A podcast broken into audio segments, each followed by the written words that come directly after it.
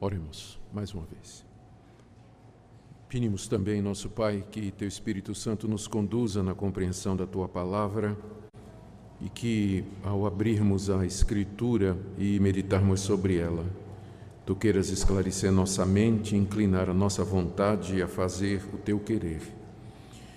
Senhor, nós pedimos por cada pessoa aqui presente nessa noite que o Senhor Tome essa palavra a ser exposta e aplique de acordo com a necessidade de cada um, que o Senhor conhece tão bem.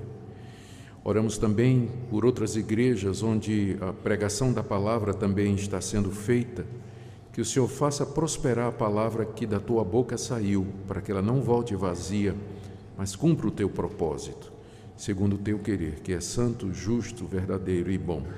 Ouve a nossa oração em nome de Jesus. Amém. Queridos, Romanos capítulo 1, 28 a 32. Mas o nosso foco é o verso 32 nessa noite. E por haverem desprezado o conhecimento de Deus, o próprio Deus os entregou a uma disposição mental reprovável para praticarem coisas inconvenientes, cheios de toda injustiça, malícia, avareza e maldade, possuídos de inveja, homicídio, contenda, dolo, e malignidade, sendo difamadores, caluniadores, aborrecidos de Deus, insolentes, soberbos, presunçosos, inventores de males, desobedientes aos pais, insensatos, pérfidos, sem afeição natural e sem misericórdia. Ora, conhecendo eles a sentença de Deus, de que são passíveis de morte os que tais coisas praticam, não somente as fazem, mas também aprovam os que assim procedem. Aqui no verso 32, o apóstolo Paulo chega na etapa final da descrição que ele faz da condenação do mundo gentil, da condenação do mundo pagão da sua época e, consequentemente, também por analogia e aplicação da, de todas as épocas posteriores e anteriores. Ele começou o capítulo 1 ele começou aqui no capítulo 1 a demonstrar o estado geral de pecaminosidade da raça humana. Aqui nesse capítulo ele vai falar que o mundo pagão está perdido, e no capítulo 2, que nós veremos próximo domingo, se Deus quiser, ele vai dizer que os judeus também estão perdidos. Os judeus receberam a lei de Deus, ao contrário dos pagãos que não receberam, mas isso não os tornou, ou não, não serviu para a salvação deles. Eles também estão perdidos. E ele vai terminar no capítulo 3 falando da condenação e da perdição geral da raça humana. Pagãos, gentios, judeus, não há exceção, todos pecaram e carecem da glória de Deus. Mas aqui no verso 32, ele termina de explicar ou de expor a perdição dos gentios, aqueles que nunca ouviram falar do nome de Deus, não receberam a lei de Moisés não conhecem o Evangelho, mas que são, contudo, indesculpáveis. Isso porque, primeiro, Deus se revelou a eles, está aí do verso 18 até o verso 20. Deus fez uma revelação de si mesmo pela consciência e pela natureza. Depois os homens rejeitaram essa revelação, versos 21, 22 e 23. Então Deus retribuiu, entregando-os ao seu próprio coração, que vai do verso 24 até o verso 31, e a humanidade, em vez de se arrepender, ela se rebelou contra Deus, verso 32. Revelação, rejeição, retribuição e rebelião. Hoje, então, nós estamos na última etapa do processo, que é a rebelião da humanidade diante da santidade de Deus. O que é que Paulo nos ensina a respeito desse estado de rebelião que nós lemos no verso 32? Primeiro, que a humanidade está num estado de revolta contra a sentença de Deus. Existe uma sentença que Deus passa sobre todos aqueles que praticam aquilo que nós lemos no verso 29 a 30. Uma sentença que Paulo menciona aqui no verso 32, eles conhecem a sentença de Deus. Uma sentença é um veredito que um juiz passa depois que ele analisa uma situação, que ele pesou todas as evidências, analisou as provas, ouviu as testemunhas, então o juiz passa, faz um despacho, ele passa uma sentença. Deus aqui, então, é descrito como o apóstolo Paulo como o juiz do mundo. Ele não somente é o criador, sustentador do universo, mas ele também é o juiz de todas as coisas ele julga os atos e as ações das suas criaturas. E sendo santo, justo, verdadeiro, bom e reto, Deus desaprova e condena, vou usar um termo humano aqui, com todas as veras do seu coração, aquilo que as criaturas fazem e que é contrário à sua santidade e à sua bondade. Por isso, então, ele julga e passa essa sentença que Paulo diz aqui no verso 32. A sentença de Deus é essa: que são passíveis de morte os que cometem tais coisas. Então, o mundo está debaixo, o mundo todo está debaixo dessa sentença de Deus, que quem faz o que está aqui do verso 29 até o verso 31, somado com o que ele já disse nos versos 24 a 27, quem pratica estas coisas está condenado à morte por Deus. Há uma condenação de Deus sobre o pecado, e essa condenação ela é ela é universal, ela é conhecida de todos, não é? A sentença basicamente está dizendo que a recompensa ou o castigo de quem quebra a lei de Deus ou, ou desafia Deus ou rejeita Deus é a morte.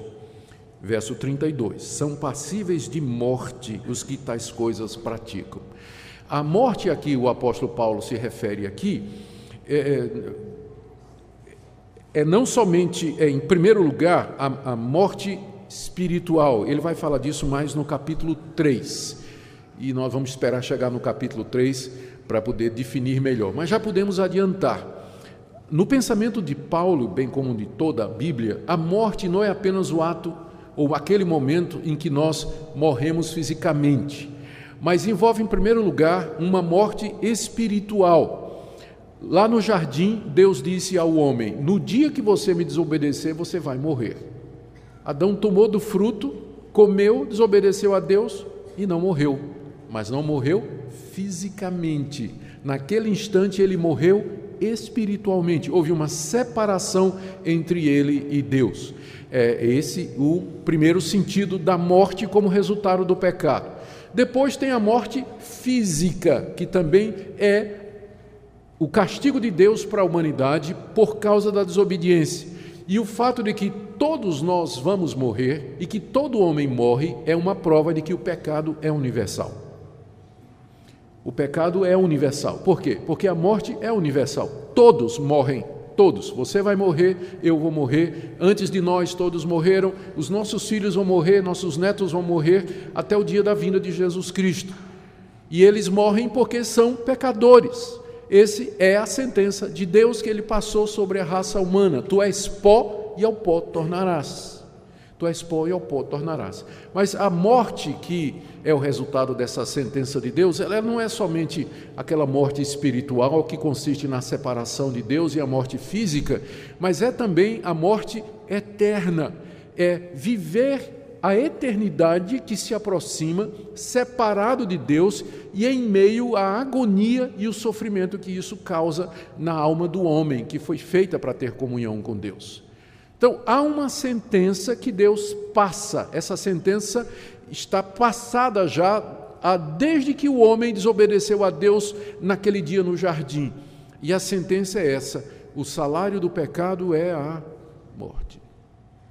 Deus castigará com a morte a humanidade, porque a humanidade virou as costas para Deus, a humanidade desobedeceu a Deus, resolveu seguir o seu próprio caminho, então ela vai experimentar a morte. Aqui nesse mundo, a separação de Deus, a distância de Deus, o vácuo no coração que traz essa angústia, culpa, solidão, medo, terror no espírito do homem. Depois, a morte física, em que o espírito vai se separar do corpo. E, finalmente, a morte eterna, quando o homem entrará na eternidade para viver em solidão eterna, separado de Deus e de toda alegria e prazer que existe somente em Deus.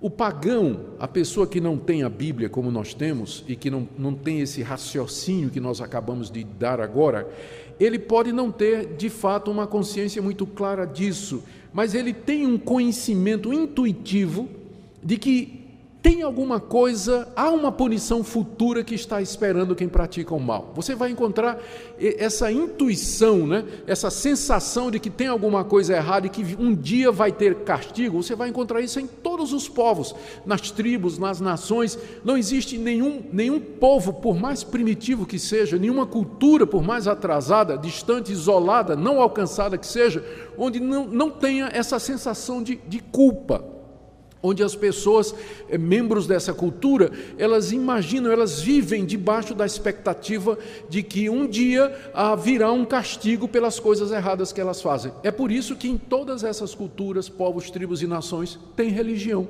A palavra religião significa religação, vem do latim religare. Religião é o processo, o ato, é o ritual pelo qual o homem tenta se reconciliar, se religar a Deus exatamente porque ele tem essa consciência de que não está bem com Deus, tem alguma coisa errada. Por isso eles oferecem sacrifícios aos seus deuses que eles inventam, eles se machucam, se autolaceram, se mortificam, ah, tentam fazer determinadas coisas para apaziguar os deuses ou de alguma forma pagar a culpa que eles sentem que eles têm e que um dia haverá de trazer o castigo divino sobre eles. Há um exemplo aqui interessante na Bíblia dessa sensação de culpa, está no livro de Atos. Aqui no livro de Atos, capítulo 28, nós encontramos o relato do apóstolo Paulo, eh, do naufrágio do navio em que o apóstolo Paulo estava a, caminho de Roma. E o navio passou por uma grande tempestade afundou, mas eles conseguiram escapar e chegaram numa ilha chamada Malta. Essa era uma ilha, diz aí o capítulo 28, que era habitada por bárbaros. Veja o que diz o verso 2: Os bárbaros nos trataram com singular humanidade.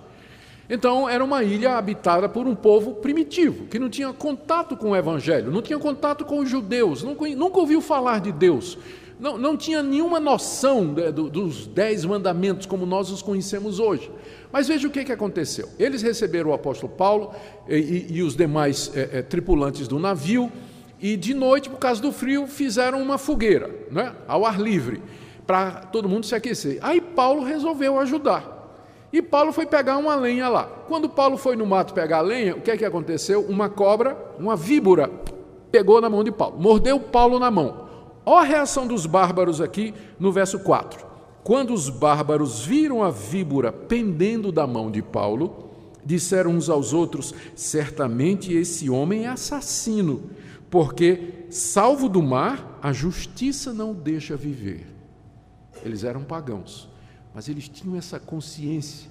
Na hora que eles viram a cobra pegando, eles disseram: a justiça, que eles não sabem o nome, que eles não conheciam Deus, mas eles tinham consciência de que há uma justiça. A justiça está atrás desse homem. Primeiro, mandou a tempestade, ele não morreu, agora mandou a cobra. Ele tem que ser um assassino porque a justiça está atrás dele. Então, esses pagãos, eles tinham essa noção de que há uma lei, há um poder superior que julga o que é errado e que executa a sentença. E isso é verdade não somente dos habitantes da ilha de Malta, mas isso é verdade também de todos os povos. Esse conhecimento de que existe essa sentença. E é, é aqui, voltando a Romanos, no capítulo 2, veja como Paulo descreve isso, né? Quando, pois, verso 14 e 15: Quando, pois, os gentios que não têm lei, os gentios não têm lei, eles nunca receberam a lei de Moisés, procedem por natureza de conformidade com a lei, não tendo lei, servem eles de lei para si mesmos. Eles mostram a norma da lei gravada no seu coração testemunhando-lhes também a consciência e os seus pensamentos, mutuamente acusando-se ou defendendo-se. Paulo fala aqui da lei, da norma da lei, a, o espírito da lei que está gravado no coração do pagão, do gentio, que nunca recebeu a lei de Moisés, nunca leu a Bíblia, nunca ouviu o nome de Jesus, nunca ouviu nada do Evangelho, mas a lei de Deus está gravada no coração dele. Por isso ele sabe que há uma sentença. Ele sabe que tem um Deus e sabe que um dia esse Deus vai punir os pecados. E ele tenta fugir disso. Né? Nós lemos no, no capítulo 1, verso 18, quando iniciamos essa ascensão, essa sessão, que os homens sufocam o conhecimento de Deus, eles empurram para baixo o conhecimento de Deus, eles não querem viver com, isso, com esse conhecimento. E é contra isso que a humanidade se rebela. A humanidade se rebela não é tanto contra as coisas ruins que acontecem. Eu sei que tem gente que fica revoltada, né, perguntando por que, que Deus permite a morte de crianças, por que, que Deus permite tragédias, por que, que Deus permite é, doenças terríveis que assolam a humanidade, ou, enfim, tanta dor e tanto sofrimento. Mas não é tanto contra isso que a humanidade se rebela, mas ela se rebela mal, é contra essa consciência que eles têm lá dentro do coração de que há uma justiça que um dia vai executar a sentença sobre os seus atos maus que um dia ele vai ter que responder por isso. É contra isso que o homem se revolta no íntimo do seu coração. E é isso que ele tenta abafar, essa consciência do certo e do errado e do juízo de Deus contra ele. É isso que ele tenta abafar de todas as maneiras. Essa rebelião que nós eh, mencionamos aqui, em segundo lugar, o primeiro, é, é, eu falei a respeito dessa, dessa rebelião contra quê? Agora, ela se expressa em duas atitudes que Paulo descreve aqui. A primeira é que o homem continua a praticar essas coisas, mesmo sabendo o resultado delas. Verso 32. Ora, conhecendo eles a sentença de Deus, de que são passíveis de morte o que tais coisas praticam, não somente as fazem, podemos traduzir, continuam fazendo, como também aprovam os que assim procedem. A revolta do homem contra a lei de Deus que está no seu coração e na sua consciência se expressa, em primeiro lugar, porque eles, mesmo sabendo que o salário do pecado é a morte, eles pecam do mesmo jeito. Eles desafiam a Deus, como por exemplo, é, um, alguém que sabe que se dirigir a alta velocidade, bêbado e sem cinto, quase que com certeza ele vai ter um acidente fatal, mas ele dirige a si mesmo. Ele vai embora. Quer saber? Pisa fundo, quero ver o que, é que esse carro vai dar. A consciência está dizendo: olha, você está bêbado, você está sem cinto e você está a 180 por hora numa zona de 60. Ele não quer saber. Então, mesmo sabendo que Deus vai punir com a morte o pecado, o homem peca da mesma forma. Ele vai em frente do mesmo jeito, ele não mede as consequências, ele não reflete sobre o que o aguarda, ele considera o prazer do pecado como se ele dissesse assim: vale a pena. O gosto do pecado vale a pena. Experimentar o pecado é gostoso e eu troco esse prazer, ainda que momentâneo, por uma eternidade no inferno. É isso que está dizendo aqui. Mesmo que eles sabem que há um juízo divino eterno sobre isso, eles continuam pecando. É, isso mostra uh, um coração endurecido, não é verdade? O, o coração endurecido e disposto a pecar. Está resolvido que vai pecar, não importa as consequências. Ele sabe que mentir é errado, mas ele vai mentir do mesmo jeito. Ele sabe que adulterar é errado, tem consequências, mas ele adultera do mesmo jeito.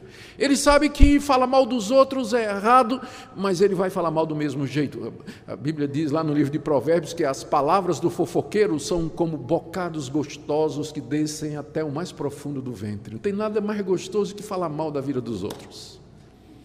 Então ele fala, sabendo que Deus vai punir com morte aqueles que quebram a sua lei. Ele continua nesse curso desenfreado, igual a Faraó, lá no livro de Êxodo, capítulo 9, verso 34, depois de Deus ter mandado oito, nove pragas sobre Faraó, porque Faraó não deixava o povo de Deus ir, não deixava o povo de Deus ir, diz lá que Faraó, mesmo vendo as pragas que Deus mandou, endureceu o coração e disse: Eu não deixo esse povo ir. Começou uma queda de braço com Deus. Vamos ver quem ganha, Deus ou eu? É assim que a humanidade vive, em quebra, numa quebra de braço, queda de braço com Deus. Porque eles sabem qual vai ser o resultado e mesmo assim eles dizem: "Eu vou continuar fazendo". Mas não só isso, tem uma coisa pior. Tem uma coisa pior. O homem não somente desafia Deus praticando essas coisas, mas ele aprova quem faz também. A palavra aprovar aqui, final do verso 32, aprovam os que assim procedem, não é no sentido de dizer assim, ah, eu concordo com isso. Não, mas é um aprovar, tipo encorajar, tipo incentivar, ah, tipo assim, animar a pessoa a continuar a fazer aquilo. Que a pessoa peque desafiando a Deus, a gente pode até atender porque ela tem um certo prazer nisso. O pecado dá um prazer ilusório a princípio, ilusório. Então a gente pode até entender a primeira parte que os homens, sabendo a sentença de Deus, eles ainda assim, eles pecam e desobedecem a Deus. Mas essa segunda parte não faz sentido, porque você está aplaudindo o pecado dos outros. Você não tem prazer nenhum naquele pecado, ele não, não é você que está fazendo, outros estão fazendo, portanto você não está tendo o gosto do pecado que os outros estão tendo. E se pelo menos você tivesse uma recompensa, tipo assim, eu estou sentindo prazer no que eu estou fazendo, até a gente entende, mas você aplaudir, encorajar outras pessoas a fazer aquilo que leva à sentença de morte, isso aqui passa a nossa compreensão. Aqui é o fundo do poço. É aqui que Paulo termina o processo. Ele está dizendo que a humanidade não somente desafia Deus, mas eles se encorajam. Eles se encorajam a fazer isso. Quando, por exemplo, um país passa leis que chama o errado de certo e proíbe que a gente diga o certo porque considera errado. Quando o país passa leis que incentivam a imoralidade, a perversão, a mudança das coisas naturais. É esse, esse é o fundo do poço. Quando os pais levam os filhos a praticar coisas. Eu cresci numa, numa época, eu não sei como é aqui no Centro-Oeste, mas no, no, Nordeste não eram todos os pais, mas os homens lá no Nordeste, né, os pais, ah, quando o filho, tinha o maior orgulho de ter um filho, mas quando o filho fazia 16, 17 anos, levava para a zona de prostituição, para o filho virar homem. Apresentava prostituta para ele para ele virar homem. Eu cresci nesse ambiente. Ou seja, o, é claro que o pai faz também, não é? E agora ele leva o filho também. Eu fico pensando em outra coisa, que é muito comum também: pornografia. É uma forma disso aqui. Quando se consome pornografia, você está aprovando aquilo, você está contribuindo para essa indústria que é uma das indústrias mais rentáveis no mundo hoje, que movimenta milhões de dólares anualmente. Pode ser que você não faça, mas você está provando aqueles que fazem. E tantas outras maneiras em que a nossa sociedade comete isso, mostrando que nós realmente chegamos no fundo do poço. O apóstolo Paulo conhecia é, bem de perto essas coisas. Paulo nasceu numa cidade chamada Tarso, que era da província da Cilícia. E a Cilícia era uma das três regiões com C, que eram consideradas as regiões mais depravadas do Império Romano: Capadócia, Cilícia e Creta. E Paulo nasceu exatamente na capital da Cilícia, que era Tarso. Então, ele estava muito bem familiarizado com o mundo pagão, ele conhecia essas abominações, ele sabe o que é que ele está dizendo aqui: que os homens não somente desafiam a Deus, fazendo as coisas que estão debaixo da sentença de Deus, mas eles se encorajam. As pessoas sim, por que uma pessoa encoraja a outra a fazer o que está errado? Porque vai, ela vai poder dizer: não sou eu só, Fulano também faz. Quando os pecadores fazem as coisas juntos, eles pecam melhor em grupo, não é? Porque um apoia o outro. Né? Se alguém fica assim, não, mas talvez isso aqui não seja. Não, que é isso, cara, está de boa. Vamos fazer isso aqui, eu estou junto, vamos embora. Se der errado, dá para nós. Não é só você. Então, então os pecadores se apoiam. Eles saem procurando apoio. Saem incentivando um ao outro já para aliviar a consciência, como quem diz assim: eu não sou o único errado. Não sou o único errado. Essa rebelião, portanto, ela se expressa, essa rebelião contra Deus se expressa nessas duas atitudes: na teimosia do homem em continuar no pecado, mesmo sabendo as consequências, e também no fato de que ele encoraja outros a seguir no mesmo caminho. Deixe-me agora trazer um terceiro ponto que eu já mencionei. Meu primeiro ponto foi que a rebelião é contra a sentença de Deus. O segundo é que essa rebelião se expressa de duas maneiras: continuar a fazer a si mesmo, encorajar outros. Meu terceiro ponto aqui é que essa rebelião ela é bem consciente. Às vezes a gente tem a impressão de que as pessoas fazem coisas erradas porque elas não têm consciência do certo e do errado. Mas essa passagem aqui tira de nós essa ilusão a respeito de alguma bondade que haja no coração humano. As pessoas pecam contra o conhecimento do certo e do errado. Elas pecam contra a sua consciência. Elas sabem o que elas estão fazendo quando elas fazem o que é errado. Paulo já havia dito aqui nessa passagem que as pessoas têm algum conhecimento de Deus. No verso 18, ele disse que a ira de Deus se revela do céu, se revela na nossa consciência. Diz no verso 19 que o que de Deus se pode conhecer é manifesto entre nós, na nossa consciência.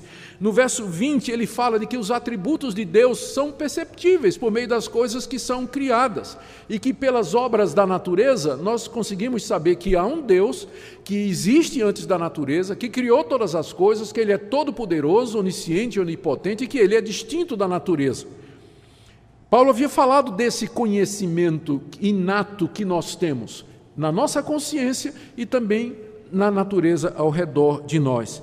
E por isso ele diz no final do verso 20 que os homens são indesculpáveis. Ninguém pode dizer que não tem conhecimento de Deus. Mas agora, aqui no verso 32, ele avança mais um pouco e diz que o homem não somente tem conhecimento de que existe um Deus, que esse Deus é o Criador de todas as coisas, que esse Deus é santo, justo, bom e verdadeiro, mas agora Paulo diz que os homens também têm conhecimento de que há uma sentença de morte passada sobre aqueles que praticam tais coisas. Esse é o conhecimento. Ou seja, essas pessoas, quando praticam estas coisas, sabem que serão punidas por Deus, mas elas fazem isso da mesma forma. Ou seja, não tem nada de inocência elas não têm o conhecimento detalhado que nós temos e que encontramos no Evangelho e na Bíblia a respeito da lei de Deus. Mas essa intuição gravada no coração da norma da lei, isso é um fenômeno universal. Ou seja, eu vou ler de novo aqui, ó, verso 29 em diante. Quem pratica a injustiça, a malícia, a avareza, a maldade, a inveja, o homicídio, a contenda, o dolo, a malignidade, a difamação, a calúnia, quem aborrece a Deus é insolente, soberbo, presunçoso, quem inventa males é desobediente aos pais, quem é insensato, pérfido, não tem afeição natural e sem misericórdia, e quem muda, voltando para o verso 26 e 27, as relações íntimas por outro contrário à natureza, homem com homem, mulher com mulher, está fazendo isso conscientemente e sabendo que estas coisas recebem a sentença de morte da parte de Deus. Ou seja, não há ninguém inocente. Não há ninguém inocente. E agora deixe-me chegar no meu último ponto e dizer que isso é exatamente a nossa esperança. Porque o quadro aqui é de é fundo do poço, fundo do poço. Mas é exatamente no fundo do, do poço que surge a esperança. Sabe qual é a nossa esperança para com relação a essas pessoas? É que elas sabem disso. As pessoas, como eu disse, elas não pecam inocentemente. A queda do homem, o pecado do homem, afetou o seu conhecimento de Deus, mas isso não fez com que ele perdesse o total conhecimento de Deus. Ele ainda tem a imagem de Deus nele e ele tem essa consciência da existência de Deus e que esse Deus passa uma sentença. Então isso está no coração do homem ele consegue perceber e concluir, mesmo que nunca ouviu o Evangelho, que existe um Deus que um dia vai ajustar contas com ele pelos seus é, pecados e que essa compreensão, essa conclusão, ela é universal, embora nem sempre racional, consciente, como eu disse, né? aqueles bárbaros que viram Paulo lá com a mordida da cobra, eles sabiam que a justiça não ia deixar Paulo viver, eles pensavam que Paulo é um assassino. Então, essa consciência, ela está em todo lugar. E é esse ponto que serve de contato para pregar o Evangelho. Ou seja, para você anunciar um Evangelho para um não descrente, você não precisa de argumentos elaborados sobre ciência, evolução, refutação da, da, da, do ateísmo e tudo mais, porque você já tem um ponto de contato. Aquela pessoa com quem você está falando, ela sabe lá dentro que ela está errada. Quando eu era evangelista no interior de Pernambuco, numa cidade chamada Gamileira, eu ia de porta em porta anunciando o evangelho. E minha prática era muito simples. Eu chegava numa casa, batia, tinha Bíblias para oferecer, folhetos e tudo, e eu perguntava se a pessoa não queria que eu entrasse e lesse a Bíblia com ela, para explicar a Bíblia. que eu estava dando de presente para ela. Aí quando a pessoa é, é, aceitava, eu entrava, sentava, servia um cafezinho, a gente começava a conversar, e eu começava a falar, eu começava exatamente por aqui, dizendo, olha, esse livro aqui, eu pegava algumas passagens e dizia, a importância dele é que ele nos eh, fala a respeito do nosso verdadeiro estado. O senhor sabia que o senhor é um pecador e que por conta dos seus pecados o senhor está condenado? A pessoa dizia, não, eu sei que sou um pecador, mas eu não sou tão ruim assim. Meu vizinho aqui, o senhor precisa conhecer meu vizinho. Meu vizinho bate na mulher, chega bebo em casa, é uma bagunça, não é? Então, não, tem gente pior do que eu. Aí eu geralmente abria lá em Êxodo 20 os dez mandamentos e dizia: vamos fazer uma coisa, vamos, vamos ler aqui os dez mandamentos. E quando a gente estiver lendo, ah, vamos ver se no final, quantos o Senhor quebrou? E começava a ler. Lendo conforme Jesus nos ensinou a ler, não é? Não adulterarás significa não somente ir para a cama com quem não é meu cônjuge, mas eu querer isso na minha cabeça. Começamos a ler. Chegava no quinto mandamento, sexto, já notava a queda do semblante. Alguma coisa lá dentro na consciência dele estava dizendo: Isso aí é verdade, você sabe disso. Lá dentro na consciência, a vozinha dizia: Esse, esse rapaz está dizendo a verdade. E não foram poucos né, que depois disso eles eh, se abriam para dizer: Então, mas então o que é que eu faço? E aí chegava o Evangelho. Então, o fundo do poço, que é isso, as pessoas pecam contra a consciência, elas pecam sabendo, elas encorajam outros e vão cada vez mais fundo no pecado, é exatamente a nossa oportunidade, é o ponto de contato. Que nós podemos chegar para elas e dizer: sabe, essa culpa, essa angústia, esse vazio, essa solidão que você não consegue preencher com nada, sabe de onde vem? É exatamente da lei de Deus gravada no coração e a consciência que você tem de que um dia esse Deus haverá de trazer você a julgamento por tudo que você faz. E eu queria dizer a você que há perdão nessa noite, ou nesse dia, nessa ocasião. Eu quero lhe trazer o Evangelho de Jesus Cristo, pelo qual Deus perdoa pecadores como você e como eu. Uma porta de contato. Já é um caminho, uma ponte que você constrói com o mundo pagão.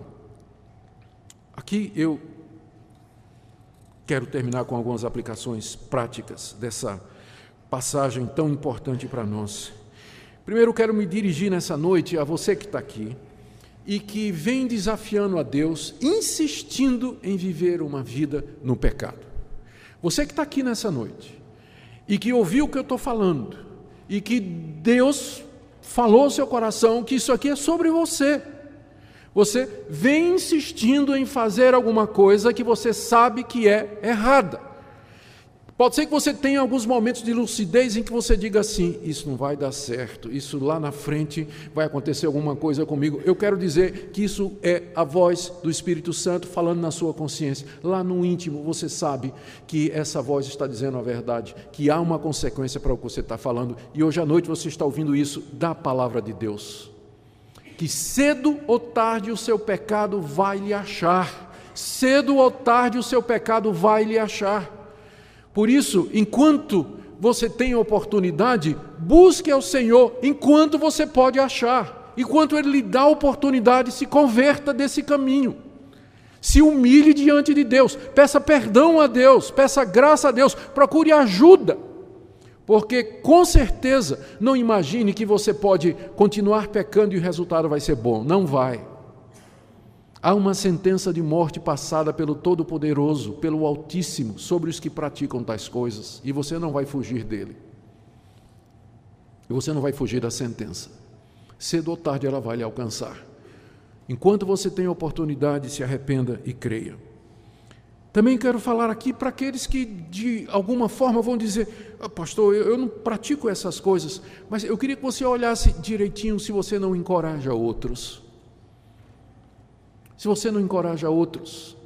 Tem tantas formas da gente encorajar outras pessoas. Por exemplo, lá na escola, de repente você mesmo não gosta de imoralidade, mas aí chega um coleguinha seu e conta aquela piada imoral, obscena, né? E você, ha, ha, ha, ha devia fechar a cara mesmo. Eu sei que é difícil, mas devia fechar a cara mesmo. Dizer, No ambiente de trabalho também, os amigos vêm com aquelas piadas imorais, não é? ou então traz no celular aquelas fotografias, aquelas cenas ou vídeos de imoralidade e mostra para você, e você, para não perder lá o contato, você dá um risinho assim, né? amarelo pelo canto da boca. Você está aprovando. Está aprovando. Você tem que fechar a cara mesmo, desculpa. Você tem que fechar a cara mesmo e dizer: olha, eu sou amigo de vocês, o ambiente é um ambiente de trabalho e tudo, mas vocês sabem que eu sou crente no Senhor Jesus, eu não concordo com esse tipo de coisa.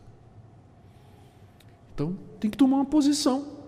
Tem que tomar uma posição mesmo. Lá no ambiente de trabalho, na sua família, lá na escola, onde for. Porque senão, nós, qual é a diferença nossa e desse pessoal que o apóstolo Paulo está descrevendo aqui, que aprova os que procedem dessa forma?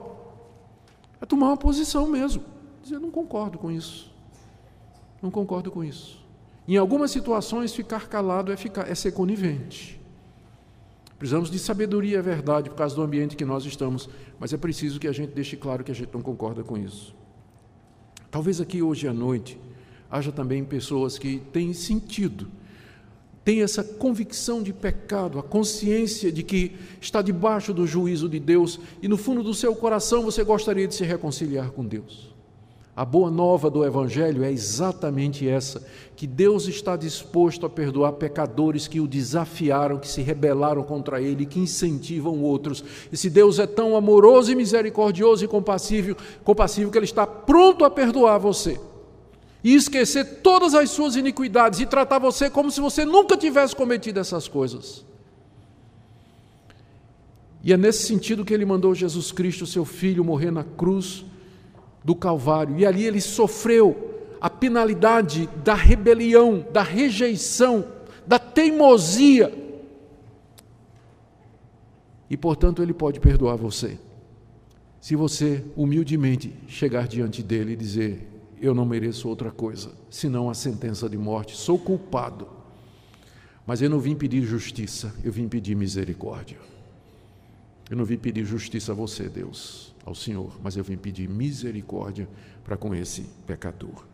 E por último, uma palavra aqui para você que está tentando evangelizar os amigos, familiares, colegas de trabalho, outros que estão aqui na frente missionária evangelizando povos. Tenham ânimo, a mensagem de vocês soa verdadeira no ouvido deles, lá no coração que vocês estão dizendo, eles sabem que é certo. Eles sufocam, eles não querem admitir, eles lutam, eles vêm com teorias, tentam justificar, mas saiba pela Bíblia que lá no fundo eles conhecem a sentença de Deus. E o que você está dizendo, lá dentro a vozinha tá concordando, ele está dizendo a verdade. Cala a boca, ele vai dizer isso, não é? Vai tentar abafar a consciência, mas ela vai dizer que é verdade. Então há um ponto de contato, explore isso, fale disso. É daí que começa. Às vezes não adianta argumento muito filosófico, não é? Vamos falar sobre ateísmo, vamos falar sobre evolucionismo, apologética, discutir. Às vezes, essa abordagem simples, com esse ponto de contato, talvez ajude você a alcançar o coração do seu vizinho, amigo, colega, enfim, na situação que Deus colocou você. Que nosso Deus tenha compaixão de nós, que Ele nos livre dessa situação de miséria e perdição em que a raça humana se encontra. E que o Evangelho de Cristo, que é o poder de Deus para salvar todo aquele que crê, seja anunciado com convicção por nós. E que o nosso Deus assim queira usar essa igreja também. Oremos.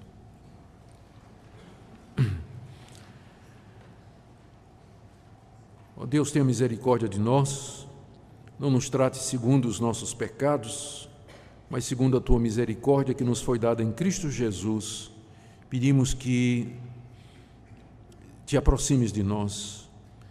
Ajuda-nos a testemunhar para as pessoas ao nosso redor, lembrando, Senhor, que elas sabem a sentença do Senhor. Ajuda-nos a ser arautos de boas novas, anunciando aos perdidos que há salvação em Cristo Jesus. Oramos pelos nossos missionários, pastores, obreiros, evangelistas, pregadores por cada um de nós que tem a missão, o dever, a obrigação de testemunhar da graça de Deus aos outros. Oramos que o Senhor quebre esse círculo fatal, devastador de pecado, endurecimento e afundamento cada vez maior. Use essa igreja para levar o Evangelho a essa cidade e outras partes do mundo, em nome de Jesus.